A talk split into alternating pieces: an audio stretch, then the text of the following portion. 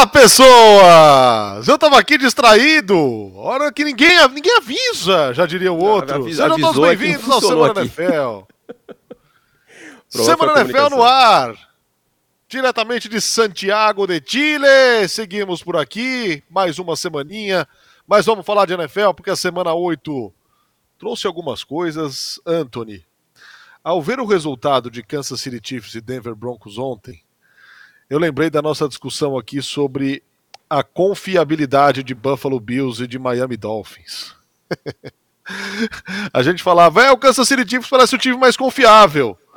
Aí, Mahomes perde pela primeira vez para o Denver Broncos, Mahomes não passa para touchdown, Mahomes três turnovers e o Kansas City Chiefs perde um jogo talvez para um dos piores Denver Broncos que o time já enfrentou nos últimos anos aí. Sim, eu acho que é válido dizer isso. Antes de mais nada, olá, que tal, Fernando? Que tal? Hay comido mucha palta en, en Santiago? No sin palta hoy. Ah. Hoy comi um. E Bino, Bino, comi um Bino tá san- rolando. Um Binozinho. Vino, sí, por supuesto. Pero ahora, pero ahora he comido un sand de Subway do metrô. Era Do o que metrô. tinha para o momento. Justo, do metrô. rápido. Sobre, sobre Kansas City, olá, fã de esporte, ótima, ah, ótima segunda, segunda-feira hoje, né? Ótima segunda-feira. Aqui eu tô meio perdido, todo dia a gente tá trabalhando, eu fico meio perdido. É um dia como outro qualquer, então segunda-feira. Estou com um, um- um- ângulos novos hoje. O Felipão, ele tá ousado nos É, nos eu vi, Aqui, eu vi. Ó, como que eu fico, Felipão? Você quer que eu fique assim, olhando para a câmera da verdade, com um olhar sexy para quem está assistindo? Você quer que eu fique assim? Eu vou ter que girar aqui, ó. Para quem não tá, tá quem tá só ouvindo, hoje eu vou ter que usar toda a minha minha compostura. É, Fernando, vamos lá, vai parar de falar de comida, vamos falar de, de NFL, senão o povo vai ficar bravo. Perdeu para um dos piores Denver Broncos em muitos tempos, mas para o melhor Denver Broncos de 2023. Justo? É, de fato. De fato. Eu e aí colocamos mais uma também. vez em pauta a rivalidade divisional, né? Sim. E tava feio. Tava muito feio. 16 derrotas seguidas do Denver Broncos pro Kansas City Chiefs. entrou um Denver Broncos com tesão.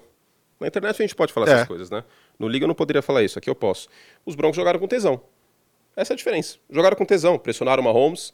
É, Kansas City poderia ter ido para quartas descidas que não foi. Tem isso que eu queria falar também. É, Kansas City começou flat o jogo, Denver aproveitou, colocou uma vantagem que ficou meio estável. Aí de se passar pano, panito, que o Mahomes está gripado, tá? Eu acho que é um fator, mas o, o fator preponderante é saltinho alto de um lado e do outro, e não é salto alto, não entendo, não entendam mal.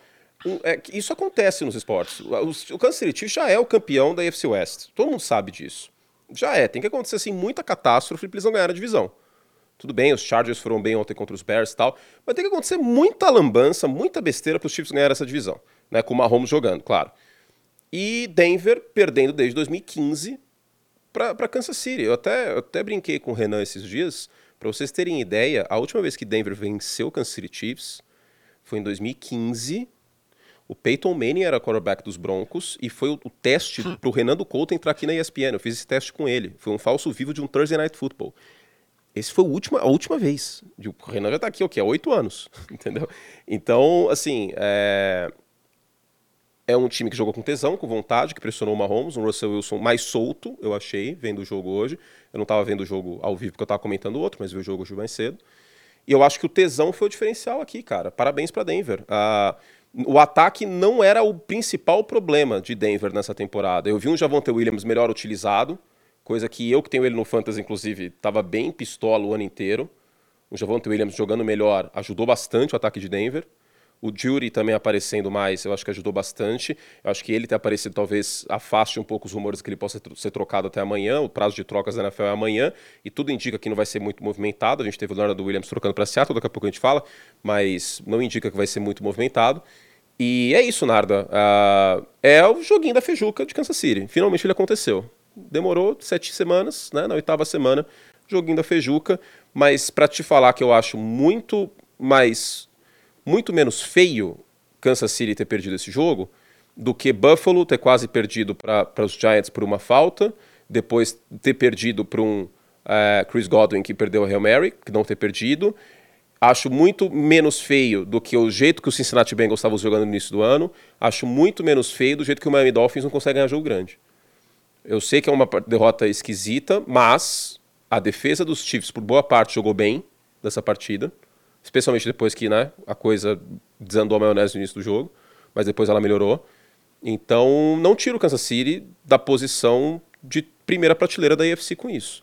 Agora, talvez há de ser feito o argumento, e aí eu preciso ser muito honesto com o fã de esporte. Eu não vi o jogo ainda. Eu não vi Ravens e Cardinals ainda.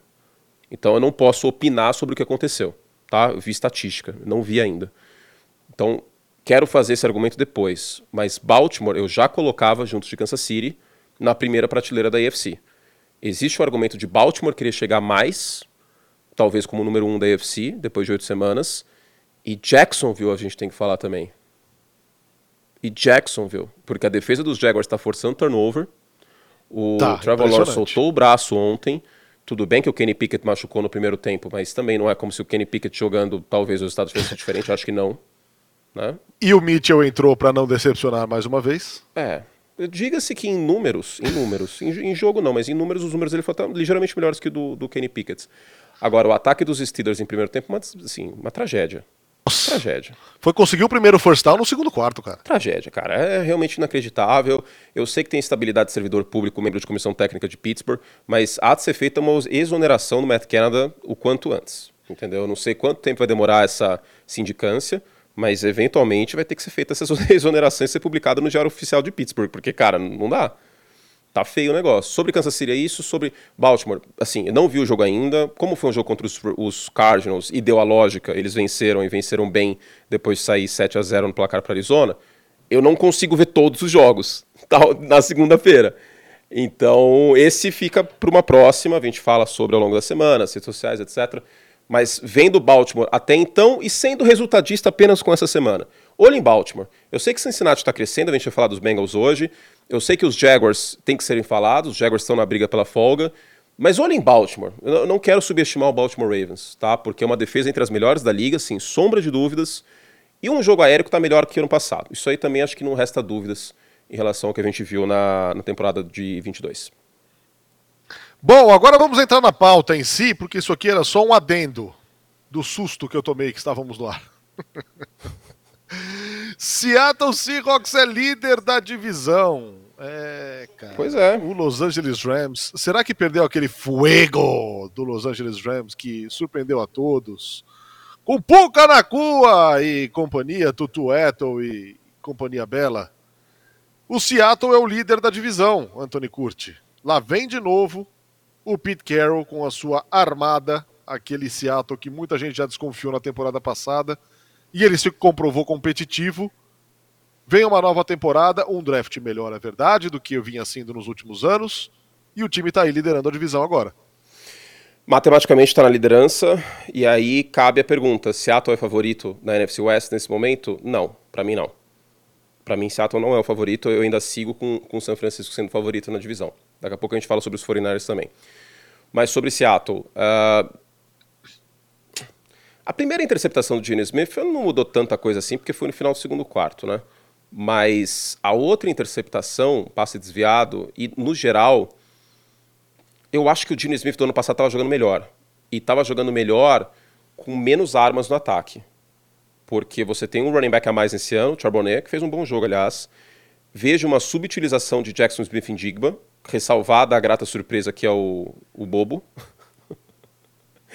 né, o calouro, mas também o outro calouro, o Smith Digba, que inclusive teve touchdown no final do jogo, acho que está sendo subutilizado. Eu vejo, poderia ser mais utilizado e melhor utilizado no meio do campo, por exemplo, o Smith Digba.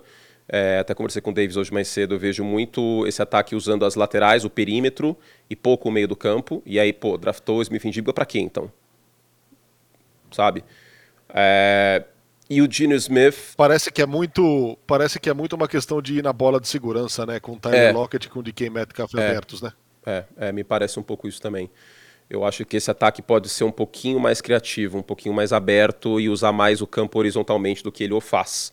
E aí eu já não sei se é tanto na conta do Shane Waldron ou se é muito na conta do Gene Smith, que é viciado nesse passe em 10, 15 jardas para fora dos números no perímetro.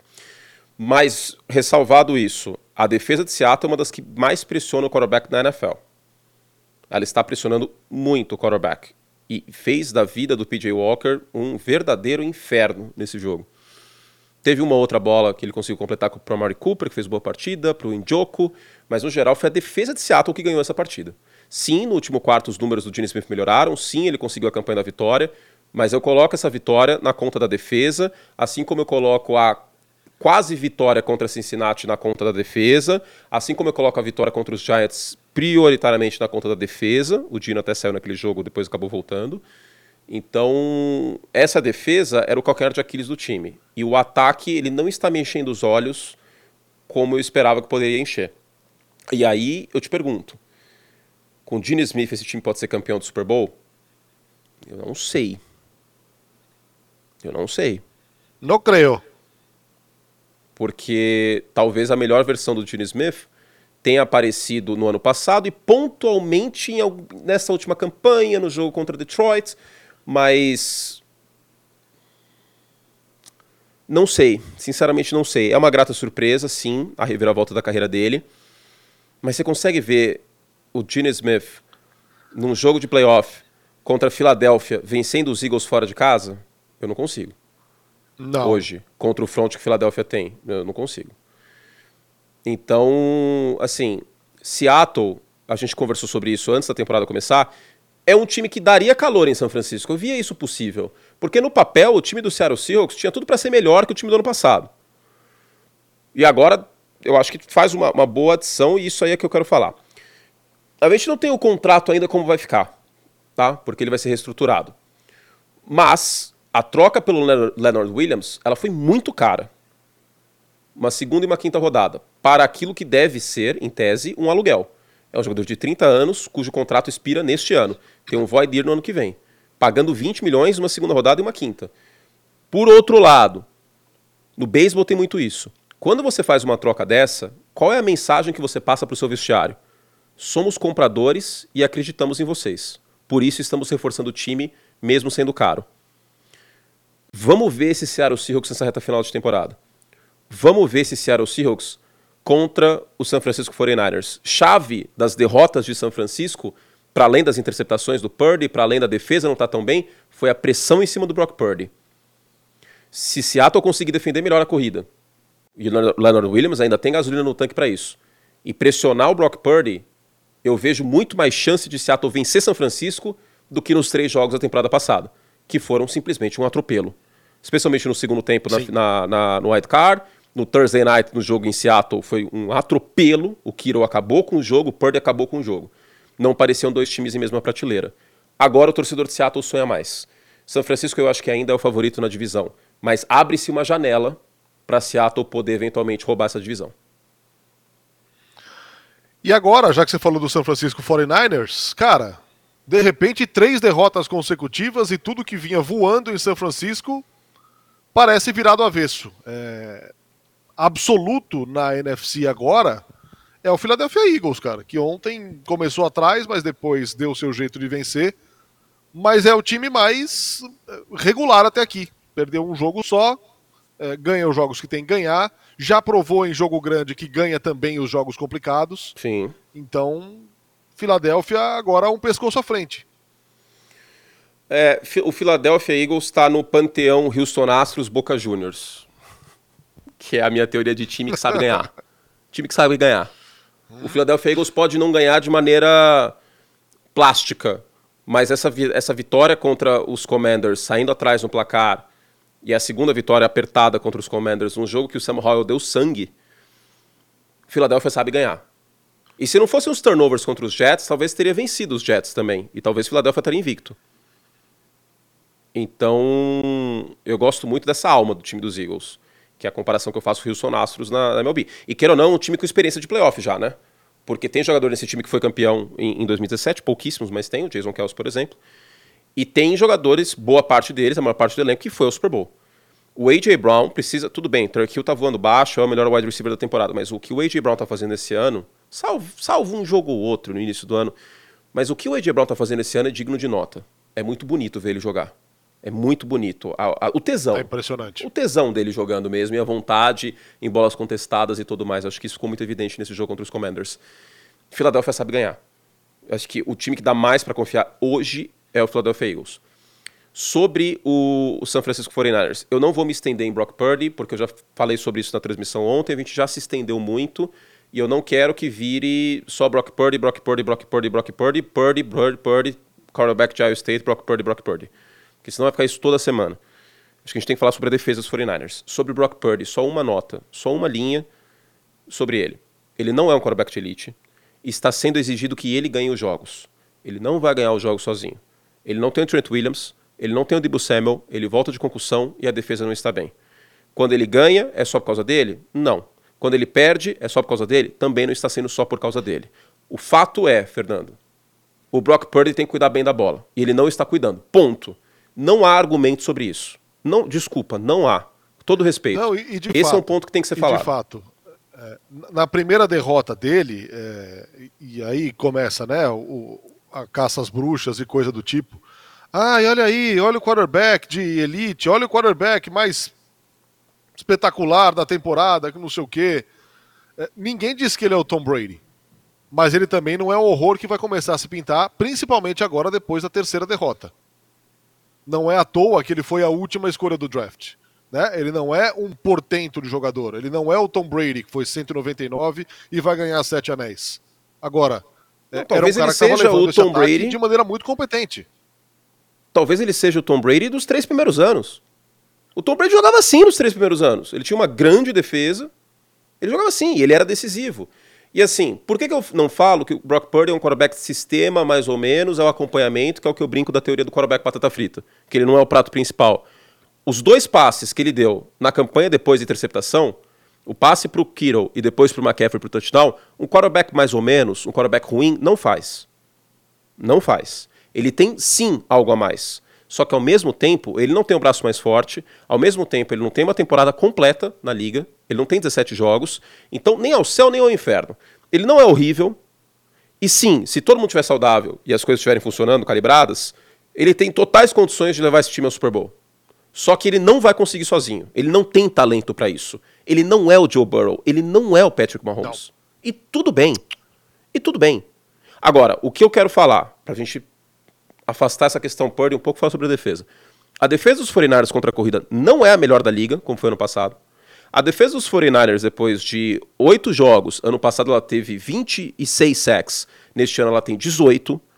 O Nick Bolsa não está finalizando jogadas, embora tenha mais pressões nos últimos dois jogos.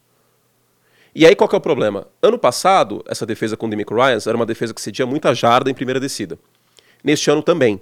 Só que tendo mais sacks e sendo melhor contra o jogo terrestre, era uma defesa que conseguia expulsar o adversário de campo com mais facilidade do que neste ano.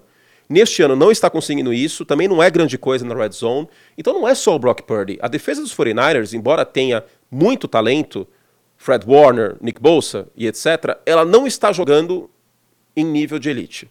Não está. E eu acho que, como a gente olha o plantel e olha o papel e vê tanto talento, pode tender a mudar a narrativa para colocar absolutamente tudo na culpa do, do, na conta do Brock Purdy. Eu não acho que é o caso. Eu não acho que é o caso. Essa defesa tomou um caminhão de pontos e jardas contra a Minnesota e agora a mesma coisa contra o Cincinnati Bengals, que o Joe Burrow jogou pra cacete, né? Diga-se. E o Jamar Chase também. Mas, de qualquer forma, a defesa de São Francisco ela não passa tranquilidade pro torcedor que ela passava antes. E aí, pode parecer que eu estou passando pano, porque é meu treinador preferido, mas na minha visão, Kyle Shanahan não é o maior culpado dessa história toda. No segundo tempo chamou mais play action, no segundo tempo continuou investindo com o jogo terrestre. Eu não acho que o Kyle Shanahan seja o maior culpado. De coração. Se, se alguém acha isso, é, tudo bem, vamos debater, vamos conversar, coloca aí nos comentários. Por que, que o Kyle Shanahan é o maior culpado aqui? O Brock Purdy não está cuidando da bola e a defesa com o Steve Wilkes não está jogando no nível do ano passado. E o que, que eles podem fazer? Eles perderam o Robert Saleh, aí encontraram o Demico Ryans, perderam o Demico Ryans e o Steve Wilkes nunca foi, na carreira dele, um coordenador defensivo de primeira prateleira. Então, é isso. Agora, principalmente, além de ter que. A volta do Trent Williams ajudaria muito, Porque essa linha ofensiva, ela não tem tanta profundidade de talento e ela sofre sem o Trent Williams. E Narda, é, precisa defender melhor a corrida. Sim. Assim, e o Purdy precisa cuidar da bola, cara. A primeira interceptação foi muito mérito defensivo. Foi o Pratt, se eu não me engano. Ou foi o Logan Wilson? Agora eu não lembro. Um dos dois linebackers foi o Pratt. E, e aí, beleza, mas foi um passe displicente. A segunda interceptação foi um horror. Ele não conseguiu ler a marcação em zona no meio do campo. Ele tem que cuidar melhor da bola. E ele estava cuidando muito bem da bola. Aí parece que, como ele está sendo mais exigido sem o Debo Samuel, com o Trent Williams fora, sendo mais pressionado, ele está espalhando o taco. Sabe quando você vai jogar sinuca que espirra o taco? Está acontecendo mais isso com frequência, especialmente fato. no segundo tempo. Fato, fato. É, agora, a, a, ausência do Debo dá um, dá um. Passando o pano aqui total pro Brock Purdy. Te tira muito, né, cara? Porque é um cara que pode fazer muita coisa nesse ataque. Então, quando ele sai, e, e o McCaffrey é difícil que ele esteja 100%, né? Tendo passado. No jogo passado já jogou. É, talvez até meio que no sacrifício. Duvido que ele esteja 100% de aproveitamento de, de saúde. É, mas eu acho que principalmente a ausência do Debo é, é um buraco muito grande nesse ataque. É, é, é uma, é uma arma que falta, que ela, ela é, é uma falta muito grande que, que tem o, a ausência do Debo Samuel. É, e, e, tem um outro ponto também. O Christian McCaffrey, eu tinha visto hoje no relatório de pesquisa nosso da ESPN americana, ele não está conseguindo tantas jardas após o contato como há duas, três partidas atrás. E há duas, três partidas, né? Redundância. E pode ser que também seja o fator dele não estar tá 100%, né?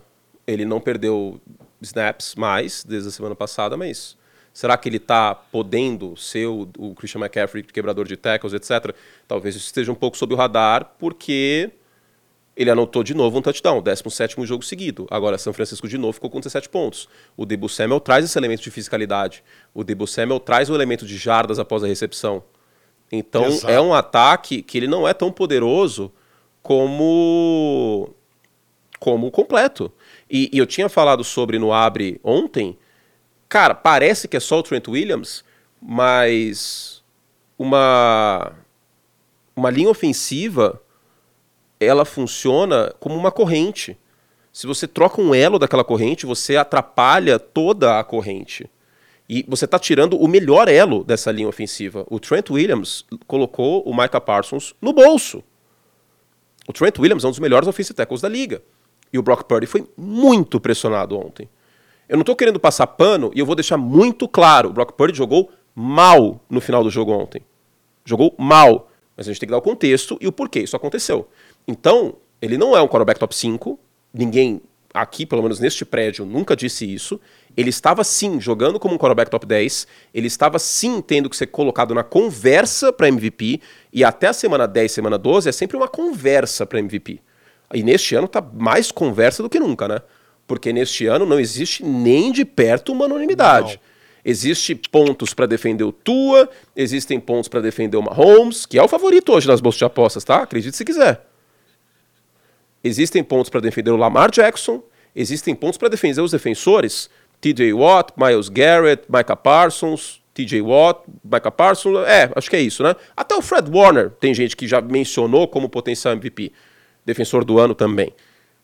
F faltou alguém? Tarek Hill, Tarek Hill tá no passo para duas mil jardas, mas é uma conversa. Agora, o problema é achar que o Brock Purdy vai resolver tudo sozinho. Ele não vai. Agora, se tudo tiver acertado, ele vai. Sabe o que, que é? Vamos lá. Em vez do quarterback batata frita, o que, que a gente sempre falou do Alex Smith? Arroz com feijão. Certo? Sim. O Brock Purdy é um glorioso baião de dois. É um arroz com feijão muito mais show. Tem lá a carninha seca, entendeu? A farofinha. Só que não é um chateaubriand de mostarda com batata frita, entendeu? Que é um Sim. prato muito mais zica. Adoro baião de dois, mas ainda é arroz e feijão. Comi esse final de semana, inclusive, baião de dois. Eu tive essa ideia comendo baião de dois. Né, que eu olhei e falei assim, tá aí. Eu acho que esse arroz com feijão, falar, chamar o quarterback de baião de dois, pode ser uma boa. Porque é um prato típico, né? Zica, gosto. É um arroz com feijão turbinado. Então eu não acho que ele seja um quarterback de sistema puramente. Porque um quarterback de sistema não faz jogadas como ele fez no início dessa temporada, os back shoulders que ele deu, o passe, aquele passe no meio do campo contra os Cowboys que ele deu pro Debo Samuel. Um quarterback puramente de sistema não faz isso. O Jimmy Garoppolo não fazia isso com frequência. Não fazia. Então, não, a gente não pode ir de um lado de endeusar o Brock Purdy e querer construir uma estátua para ele, para ir para o outro lado e vilanizar o Brock Purdy e tratar o Brock Purdy como um lixo. Porque ele não é um lixo. E a defesa dos 49ers precisa ser mais cobrada. Passando aos Cincinnati Bengals. Tem certos jogos que eles são simbólicos, né? É, e esse jogo contra este San Francisco é, entra nesse rol de jogos simbólicos. É 31 a 17, né? O, o, placar final, com o Joe Burrow seguro, é, três passes para touchdown, distribuindo muito bem a bola.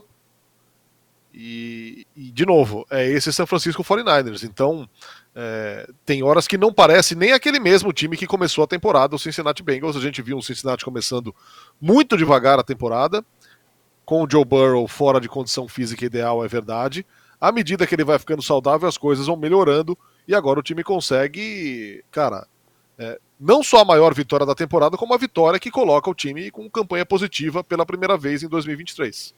Ano passado, lembrando, esse time teve oito vitórias seguidas, né? Depois de começar com o mesmo 2-3, com o mesmo 0-2. O grande fator era a saúde do, do, Joe Burrow. Era nítido que ele não era o mesmo quarterback. Que ele era um quarterback sofrido. Sofrido. Ele não conseguia plantar o pé, ele não conseguia ter aquele segundo a mais passando em profundidade que a gente viu ontem. O Joe Burrow dissecou a defesa em zona dos 49ers para 10, para 15 jardas em, em, em média distância, e é sobretudo. É muito e é muito sintomático, né, cara? Quando o Burrow e Jamar Chase se acertam e essa bola em profundidade sai, é difícil segurar esse time, time Cincinnati, cara. É difícil ver uma atuação ruim dele, do time, quando esses, essas duas peças vão bem. Claro que são duas peças protagonistas que tem que ir bem. Mas quando eles vão bem, é difícil esse time não ganhar jogo, cara. É. Assim, teve muito passo curto também, mas eu vi ele fazendo um grande trabalho nessa distância média. Ontem o Jamar Chase teve 10 jardas por recepção, por exemplo, né? Foram 10 recepções para 100 jardas. Sim. É, e contra, assim, um adversário duro, fora de casa. E como o Joe Burrow cresce em jogos assim, cara, não é a primeira vez que a gente viu isso. Com o Joe Burrow machucado, eu até falei na transmissão, esse Cincinnati Bengals é um gato doméstico, não faz mal a ninguém. Só dorme o dia inteiro, come e dá prejuízo pro dono, que é o que acontece comigo e com o Tom. Quando o Joe Burrow tá saudável, é outro, é um tigre mesmo. Aí ele bota medo no adversário. Hoje, os times da NFL estão com medo de jogar contra Cincinnati, porque a gente viu isso contra é, Arizona, viu isso agora contra São Francisco, e vale lembrar que a defesa dos Bengals melhorou também. Essa defesa era uma várzea contra uma corrida no início do ano. Uma várzea. Uma várzea. Ela melhorou contra Seattle no segundo tempo, ela pressionou muito o Gene Smith, ela pressionou muito o Brock Purdy ontem, e ela melhorou também contra a corrida como um todo, tá? Então, a defesa melhorando, uma defesa melhor no segundo tempo, como já é tradição em Cincinnati, e o Joe Burrow jogando nesse nível faz jus ao meu palpite, ao seu palpite, de Cincinnati chegar no Super Bowl. Esse é um time que a gente consegue ver chegando no Super Bowl. Ah, Sim. mas dá para sustentar? É, dá, é porque ele tá saudável. E ele não tava antes. Um quarterback de elite machucado não é um quarterback de elite. É assim que funciona. Um quarterback de elite machucado não vai produzir da mesma forma. Vídeo Mahomes ontem gripado, que não é lesão, mas imagina claro. que tenha sido um fator. Então, ou o Josh Allen ano passado com o cotovelo machucado também. Então, assim, é, é outro time. É outro time. E, e, Cincinnati sabia, até pelo calendário que tem, que precisava vencer. E se Cincinnati vencer Buffalo nesse domingo, no Sunday Night? Nossa, os Bengals crescem muito. Lembrando que os Bengals ainda têm dois jogos contra os Ravens. Então é tirável essa diferença contra Baltimore. Baltimore é o favorito na divisão neste momento. Está fazendo por onde. O Lamar Jackson está jogando bem, está passando a bola bem. Menos drops também. Acho que isso ajuda time melhor como um todo na red zone. Ontem o Lamar soube jogar melhor, pelo que a gente vê nos números, né? Mas é, um Baltimore Ravens que, e eu digo isso no geral, né? Como eu disse, ainda não vi esse jogo, mas pelo geral, né? Porque até semana passada. Um Baltimore Ravens que tem uma defesa altiva. É o favorito, merece ser o favorito. Só que Cincinnati ameaça muito. Cleveland, cara, Cleveland, nessa situação do Deshaun Watson, por mais que tenha uma defesa incrível, que agora começou a roubar mais a bola do adversário, não dá para confiar em Cleveland com o PJ Walker. Infelizmente. Não dá, não dá. Ele até fez um jogo melhor que contra o Indianapolis, mas não dá. E Pittsburgh, desculpa, mas também não dá para colocar Pittsburgh ganhando a divisão. Eu acho que o torcedor dos Steelers pode sonhar com playoff, eu acho muito válido isso. Tendo o elenco que tem, tendo o TJ Watt, mas com esse ataque não dá para sonhar que vai ganhar esse a divisão. Esse ataque não tem a menor condição, cara. Assim, ganhar a divisão, acho que é um sonho muito grande para Pittsburgh nesse momento. Então, de um jeito ou outro, a divisão começa a querer ficar entre Bengals e, e Ravens.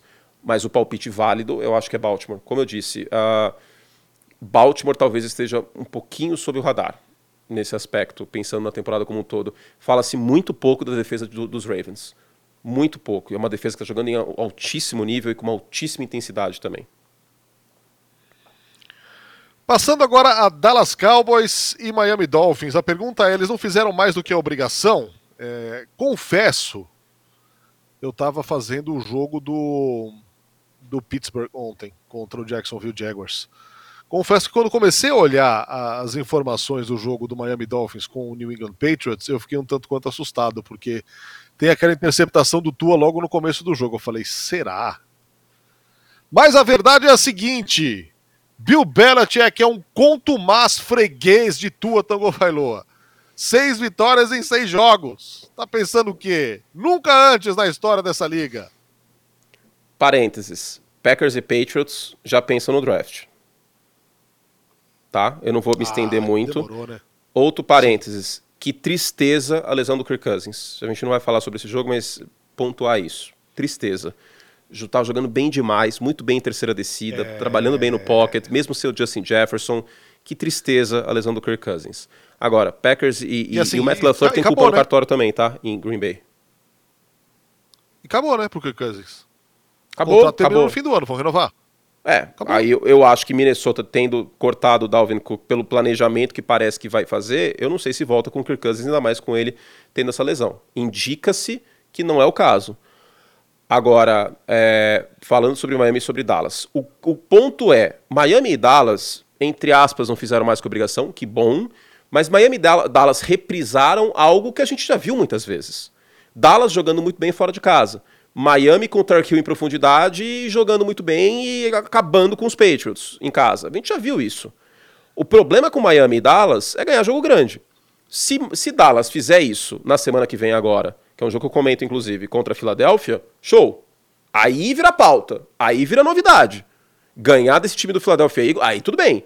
Agora, jogar em casa desse jeito, o que foi novidade e digno de nota? Que o Mike McCarthy olhou e falou: é, não vai dar para segurar o Dak Prescott passando a bola 5 jardas por passe toda hora e que se dane. Temos com o Brandon Cooks e CD Lamb que soltar mais esse ataque verticalmente. E finalmente a gente viu essa verticalidade.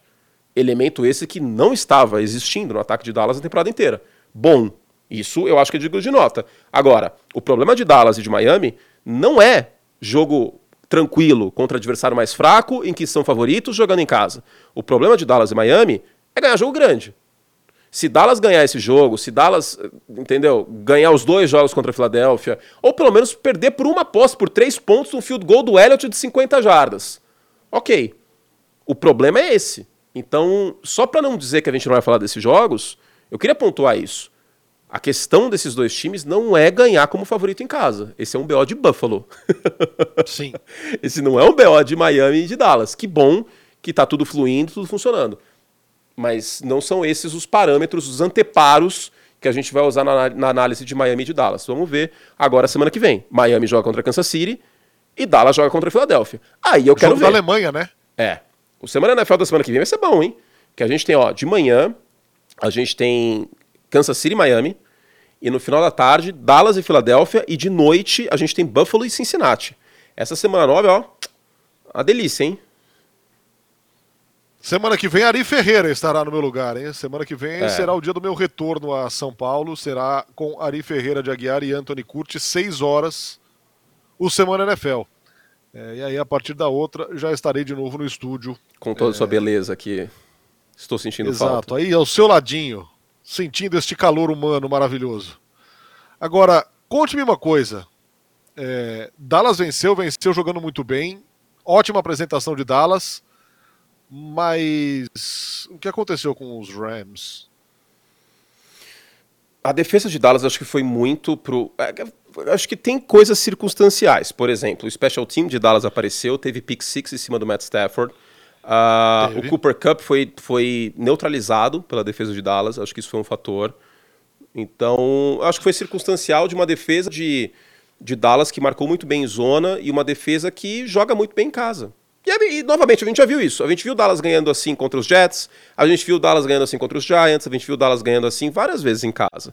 Né? Agora, sobre os Rams, o, os Rams eles estão na. Eles estão no fio da navalha. Eles estão no, estourando o limite de competência deles. Qual que é o limite de competência dos Rams? Serem competitivos e brigarem pela sétima vaga da NFC.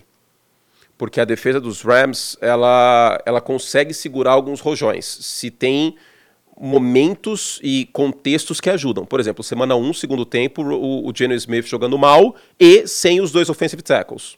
Ok. E, e o, o, o, field goal pra cá, field goal pra lá, field goal pra lá, field goal pra cá. Agora, os Rams vão ter muita dificuldade contra os times de primeira prateleira da NFL. Né? E é isso, eu acho que eles estão estourando o limite de competência deles. Essa sétima vaga Jogo da de NFC, New York. inclusive, Narda, Ah, que salada, hein? Que- Eu não sei quem vai classificar, cara, com a sétima vaga. Eu não sei. Não sei. Minnesota seu Kirk Cousins, a coisa complicou. É... Washington Commanders, não sei. Sinceramente, não sei. Deveria ter ganho um pouquinho mais de jogo aí pra gente considerar mais. Os Rams, essas derrotas aí pra, pra Pittsburgh e Dallas não ajudam. Ah, Seattle não é a sétima vaga, né? Seattle briga talvez pela divisão e com certeza um dos wild card, mesma coisa que a Dallas. Agora, essa última vaga da NFC, cara, vai, talvez sobre para alguém da NFC Sul. Eu não duvido. Eu não Será? duvido. Eu não duvido. Pode acontecer. Pode acontecer. Eu não duvido, de verdade. A gente tá num, num momento que não dá para duvidar que alguém da NFC Sul, pelo calendário e tudo mais, consiga arrancar essa última vaga. é, é a questão do calendário que ela é fundamental. É, Você meteu o pé na mesa, é isso mesmo que eu tô entendendo? É, eu coloquei. Você toma cuidado, hein? Você toma cuidado, porque você já depredou partes do estúdio aí. Não, Calma, mas hein? aqui o meu joelho tá doendo. Calma aí. Escuta, é, e Nova York, hein? New York Giants, cara. Ah, não tem Não tinha o quarterback? Daniel Jones, Tyrod Taylor entra aí. É, Tyrod Taylor entra aí, machuca. E enquanto isso, o New York Jets vai ganhando seus joguinhos pro Aaron Rodgers chegar no fim da temporada e classificar o time pros playoffs. A Arnica tem poder, hein? A Arnica e ouvir golfinhos transando tá com uma recuperação plena, o Aaron Rodgers, hein? É, vai acontecer, vai o acontecer. segredo é a cópula dos golfinhos. Cara, ele já tá lançando a bola, plantando o pé. Vai acontecer. Impressionante. O Zach Wilson, de novo, cuidou bem da bola. Era o que. Cara, o que ele precisa fazer é cuidar bem da bola, aí a defesa ganhar o jogo. E aí ele fez uma derradeira boa última campanha, né? Foram dois field goals, um pra empatar, um pra vencer o jogo. Foi nada bonito a vitória dos Jets, mas é uma vitória. Não é uma vitória com V maiúsculo, mas é uma vitória. A defesa dos Jets tem que ser mais bem considerada. Acho que isso é um, é um ponto. O Robert Saleh, eu acho que já dá pra falar que ele é um bom treinador, né? Cara, Ah, tem muito tá. treinador que teria perdido esse vestiário E de vamos- e vez e, vamos que teria falar um perdido o time também. depois da lesão do Aaron Rodgers e o Zach Wilson jogando mal no início. Se fala muito pouco da defesa do New York Jets, cara. É, é Ela tem verdade. que ser colocada em, em me- em melhor lugar, em melhor prateleira. Sim. Sim, eu acho Como, também. como valores individuais e como conjunto. Ela vai E ela muito- cresce no final dos jogos também, né? Você vê que os jogos dos Jets estão sempre competitivos até o final e venceu é, Filadélfia assim, por exemplo. Em certa medida venceu os Jets assim. Tudo bem que eles estavam com aí o terceiro quarterback, diga-se que o primeiro e o segundo já não são grande coisa, né? Quando você é o reserva do reserva do Daniel Jones, não me parece um bom sinal, mas enfim. Daniel Jones pode voltar a jogar, né? Tadinho, tomara que ele volte, né? É triste ver os caras fora de ação assim por lesão. Mas é isso, cara. Eu acho que os Jets têm uma defesa que tem que ser bem considerada, sem dúvida nenhuma, porque é uma defesa aguerrida e uma defesa que está mantendo o time nos jogos até o final, né? E aí tudo que o, o, o Zach Wilson precisa, de maneira primeira, fazer é cuidar da bola. Porque se, se o Zach Wilson tivesse tido duas interceptações ontem, os Jets teriam perdido esse jogo. Tenho certeza absoluta. Então, isso ele está fazendo bem. Há, há de se, se, se elogiar esse ponto sobre o, o Zach Wilson. E os Giants, toca aí a, a música do Titanic. Tan, tan, Nossa. nanana. já tem uns violinos lá. Aí o Leonard, o Leonard Williams chegou e falou assim: senhores, foi um prazer tocar com vocês essa noite. Leonard Williams trocado pro, pro Seahawks. O que eu ia falar dessa troca? Eu, eu cheguei a falar, agora eu não lembro. Foi bem cara, eu quero esperar o, como vai ficar o contrato dele, mas hoje seria uma segunda rodada por um aluguel. porque o contrato dele expira neste ano. Tem um void year no ano que vem, mas o contrato expira neste ano. Então vamos ver como vai ficar esse contrato, porque reza além dos Giants vão fazer uma reestruturação. Sobre trocas, tá bem quieto uh, os rumores. O Derrick é, Henry tá, não né, deve cara? ser trocado. Não deve ser trocado. O que a gente tem que ficar de olho são os edge rushers de Washington, tá? O Chase Young e o Montez Sweat podem ser trocados. Esses são jogadores para a gente monitorar. Agora, acho que talvez a grande estrela que pudesse ser trocada é o Derrick Henry. E aí eu acho que seriam alguns times que poderiam pensar, né? Dallas, por exemplo, para ter um complemento mais físico ao Tony Pollard.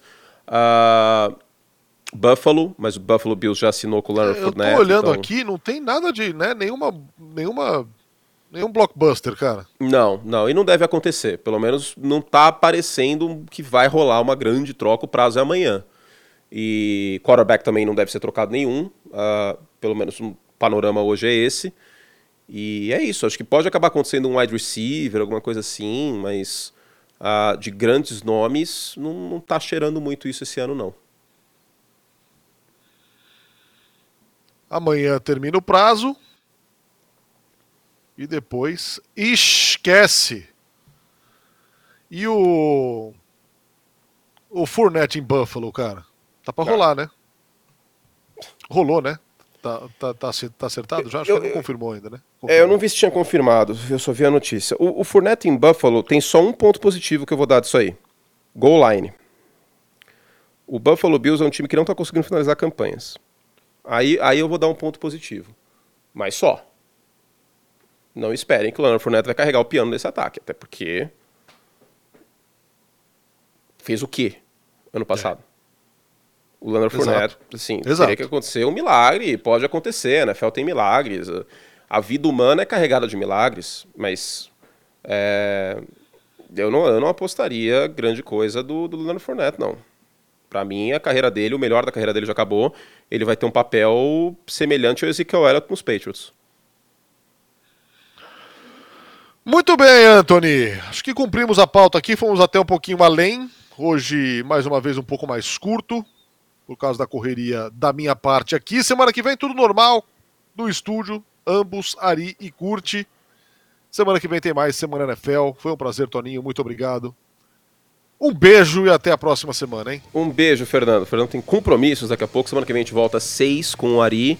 Aí uma hora, uma hora e tanto no, no podcast. E na outra semana, Fernando Nardini estará aqui do meu ladinho, de volta. Você que está assistindo, não esqueça de se inscrever nos agregadores, dar o seu like. Você está assistindo ao vivo no YouTube, são 6 e 15 Deixe seu like também, seu like ajuda bastante e ajuda o like e o nada também, tá bom? Beijo para vocês, ótima segunda-feira. Eu te espero na World Series, jogo 3, hoje às 8h30 na ESPN 4 and Star Plus. Fizemos todos os que podíamos. Beijo, Fernando. Alimente-se bem. Tome Bino. Beijo, saudades. Hein? Estou com saudades Vou de coração. Estou saudades. com saudades. De verdade, eu também. Tchau, gente.